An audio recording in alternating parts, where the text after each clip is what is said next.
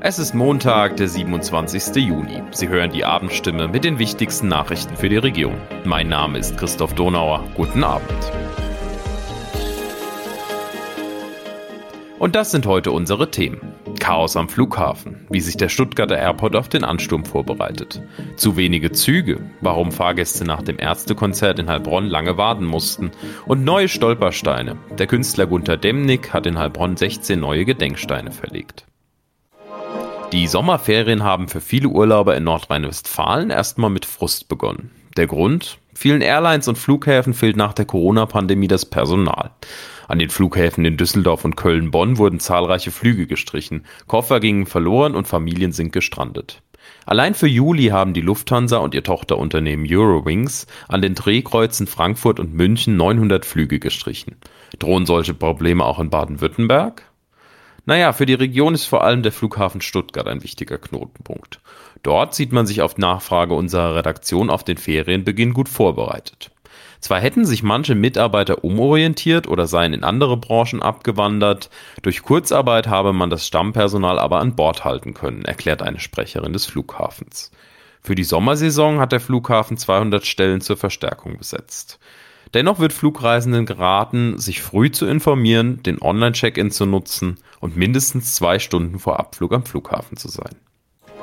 Ganze 20.000 Fans besuchten am Freitagabend das Ärztekonzert in Heilbronn. Wer jedoch mit der Bahn Richtung Stuttgart nach Hause fuhr, erlebte danach ein wahres Bahnchaos. Ein Zug war so überfüllt, dass er in Laufen stehen bleiben musste, ein anderer war ebenfalls komplett voll.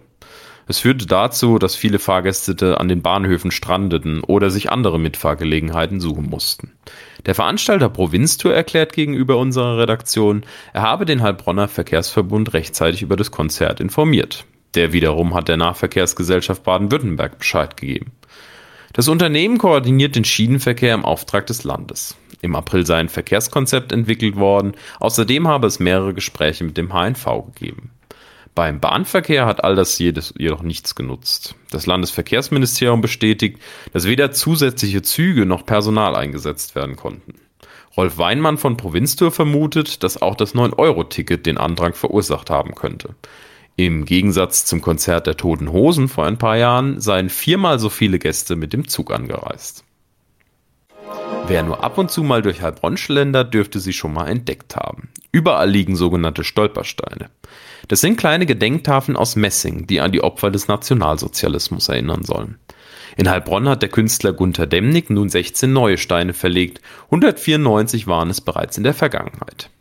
Die Steine liegen vor den letzten selbstgewählten Wohnorten der ehemaligen Heilbronner Einwohner. Zu der Zeremonie, bei der auch der Heilbronner Oberbürgermeister Harry Mergel vor Ort war, waren die Nachfahren von Max, Bertha und Rosemarie Kander extra aus Israel angereist.